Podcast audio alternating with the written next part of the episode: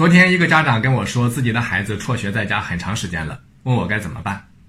请大家记住，辍学并不可怕，可怕的是孩子没有动起来。那什么叫没有动起来？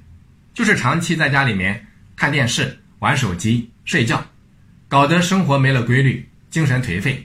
那么久而久之，孩子就真的出问题了。那什么是动起来？所谓的动起来，就是让孩子做事情。父母一定要让孩子明白，家里面不养闲人，你要么去上学，要么做事情。那如果孩子年龄比较小，我建议啊，家长可以在条件允许的情况下，请一段时间假，带着孩子去工作。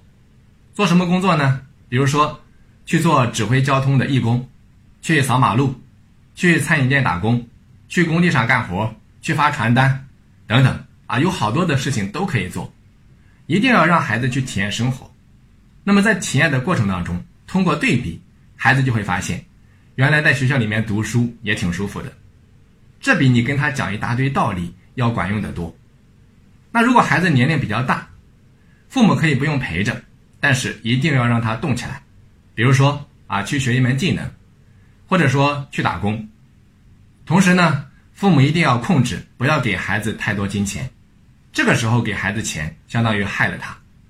让孩子学会自食其力啊，这才是王道。那么最后，我想跟各位家长讲的就是。今天是一个学习成本非常非常低的时代，只要孩子想学习了，他随时随地都可以学习。所以说，只要孩子动起来了，他的人生就充满了无限的可能性。